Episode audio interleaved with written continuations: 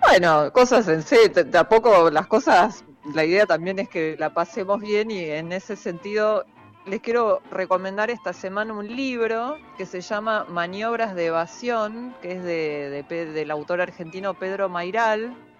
Eh, es un libro que tiene unos anitos, eh, creo que es de 2017 si no me equivoco, pero bueno, está, sigue estando presente en, las librerías, probablemente lo vean en muchas eh, mesas de novedades. Y mm, es un libro que reúne una serie de, diría, ensayos autobiográficos seleccionados por Leila Guerriero, por la famosa cronista argentina. Es un libro editorial MC, sale 890 pesos, que esta, esta semana cumplí con la tarea, nunca digo el precio, le digo el precio. Y primero, bueno, un breve repaso de quién es Pedro Mairal. No sé si se acuerdan, Mairal se hizo famoso cuando ganó el primer premio Clarín de novela, el, primero que se hizo eh, por una noche con Sabrina Love eh, en 1998. Bueno, en ese entonces el jurado estuvo integrado por Adolfo Bioy Casares, Augusto Roabastos y Guillermo Cabrera Infante. Y Una noche con Sabrina Love era una novela acerca de un chico de 17 años que se ganaba en un sorteo una noche con una porno star de la televisión, ¿no? Y el chico era de Entre Ríos y la novela es la historia de cómo este chico llega hasta Capital y todo lo que le va pasando en ese viaje. Después se llevó al cine esta novela, en una película dirigida por Alejandro Agrestri con Cecilia Rotti y Tomás Fonsi. Y de hecho, en este libro que les recomiendo, y Maniobras de Evasión de Pedro Mairal, hay un texto que se llama El sobrino de Bioy, donde él recuerda en clave muy cómica y graciosa cómo le cambió la vida cuando recibió ese premio. Él tenía 28 años y este premio, digamos, significó para él poder dedicarse a, la literatura, pero también como una fama inesperada. Y el texto se titula El sobrino de Bioy porque, entre otras cosas, empezaron a circular como rumores mala onda que decían que en realidad él había ganado porque el padre era abogado de Clarín y él era sobrino de Bioy Casares, todas cosas que no eran ciertas, ¿no? Entonces un poco bromea con esto en el, en el título del texto. A partir de ahí, bueno, despegó un poco su, su, figura en la literatura, escribió varias novelas, una de ellas es El año del desierto, que se las recomiendo, es genial, que empieza como con una... Eh, todo indica que es la crisis del 2001 en Argentina, aunque no se menciona específicamente, y, Buenos Aires empieza como a involucionar, va hacia atrás a la época de la colonia, es como que avanza una fuerza misteriosa por la ciudad que la hace retroceder en el tiempo. Y la protagonista es una oficinista que, que termina de microcentro, que termina en, en, la época tratando de sobrevivir en una Buenos Aires colonial, una novela muy divertida. Eh, algunas más recientes son Es la Uruguaya y también publicó cuentos y libros de poesía. Pero algo también muy interesante en la trayectoria de, trayectoria de Mairal es que fue uno de los primeros escritores que, que se volcó mucho al blog, ¿no se acuerdan de la época que los blogs estallaban, sobre todo los blogs de literatura, ¿no? Él tenía uno que llamaba El Señor de Abajo, que era muy leído. Ahí él tenía tres identidades distintas. Una era Pedro Mairal, también publicaba como Miguel U y como Adriana Batu. Y, muchos de los textos reunidos en maniobras de evasión son de esa época de, de su blog, del Señor de Abajo. Y después. Recuerdo uno de ahí, no sé si estará en este libro, ¿puede ser El culo de una arquitecta? sí, lo voy a mencionar, sí, sí, sí. Ah, mira. Porque otra cosa que, que distingue a Mayral es que él escribía unos llamados pornosonetos, que eran sonetos eh, eróticos, y los empezó a publicar bajo un seudónimo que era Ramón Paz. Se editaron en, creo que en Eloísa Cartolera, en, en editoriales más chiquitas, finalmente los editó MC son eh, sonetos eróticos, pero con mucho humor, muy buenos, pero al principio él los publicaba bajo seudónimo, ahora ya sabemos que son suyos, ¿no? Y esta, esta cosa de, de jugar con el erotismo y el sexo en su literatura también está muy presente y aparte lo hace de una forma muy original y muy divertida. Em, y, y, entre otras cosas, digamos, los, los textos que reúne este libro, eh, muchos tienen que ver también con el oficio de escribir, ¿no?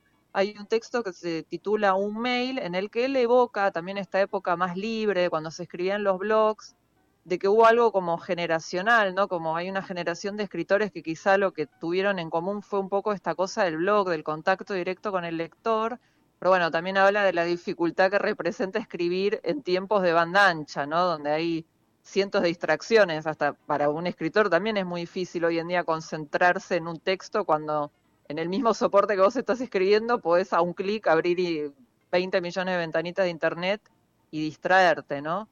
Em, entonces, el, están, por un lado, tiene los textos que tienen que ver con el oficio de escribir, que son deliciosos, son muy interesantes, cuenta de qué pasa cuando no llega la inspiración, también tiene, hay muchos textos que tienen que ver con qué pasa en los congresos de escritores, ¿no? Cómo, cómo funcionan. Después hay varios textos que tienen que ver más con el erotismo, con su relación con las mujeres. Hay desde, no sé, un texto muy simpático que, que, en el que cuenta como su despertar sexual adolescente, que, que él iba en, el micro, en el viaje egresado, sentado al fondo y, y se sentó al lado de la chica que le gustaba y él de a poquito como que le empezó a acariciar el brazo y eso fue como un momento altamente erótico cuando en realidad lo que hacía era que le estaba tocando el brazo. Después está el culo de una arquitecta que, del que hablaba Vero, en el que reflexiona sobre los distintos tipos de culo. Eh, por ejemplo, él dice que hay, en los culos hay algo más antiguo y atávico que en las tetas, que en realidad son una intelectualización. Y dice, las tetas son renacentistas, pero el culo es primitivo neandertaliano. Y después tiene otro texto genial que se llama Ensayo sobre las tetas, donde también va describiendo los distintos tipos de teta. Por ejemplo, dice que las, las de los 50 eran cónicas y amenazantes, mientras que los 60 desaparecieron un poco en el hipismo de las pacifistas anticorpiño. A, mí me, me, resulta muy gracioso cuando, cuando escriben esta clave un poco erótica. Y después tiene otros que son más eh, personales, que tienen que ver con su paternidad, con la relación con su madre. Y para que vean que es, es tiene un em, espectro muy amplio, ¿no? Pero siempre es como un escritor lúdico, ameno, escribe muy bien, no es una escritura perezosa, hay mucho trabajo en, en sus textos, pero a la vez es fácil de leer. Creo que eso es en donde radica en gran parte su, genialidad o, lo más virtuoso que tiene. Como que hay mucho cuidado en las palabras, pero no hay artificio, fluye. Es, leer a Mairal es placentero y puede ser muy conmovedor también. En, este libro en particular también reúne un, texto que se llama Adiós señora Ana, que si me queda un minutito me gustaría leer un fragmento, no sé cómo, cómo estamos de tiempo, me, me dirán, ¿eh? está todo bien si no. Adelante. Dale, metele algo cortito, de una. Eh, es el texto, es, él cuenta la, la, historia de su madre, que su madre, bueno, empezó a tener eh, como una demencia, bueno, y perdió obviamente la memoria, y él empieza recordando a su mamá cuando era joven y ellos iban a, a veranear a Pinamar. Voy a hacer una pequeña elipsis en el medio, voy a cortar un parrafito y termino con el final, pero se va a entender, me parece un texto muy hermoso. Dice, corríamos por la playa, con el viento del mar en las orejas. Mamá riéndose, con un cuidado un poco descuidado, nos dejaba hacer, probar, saltar, empaparnos hasta quedar azules de frío. Nos tirábamos de un acantilado de arena, gritábamos, adiós mundo cruel, y volvíamos a trepar al médano jadeando. Estoy hablando de esa chica rubia, esa mujer joven corriendo por la playa, o mirándonos desde la confitería del parador, tomándose un café o una cerveza con su amiga Maruca.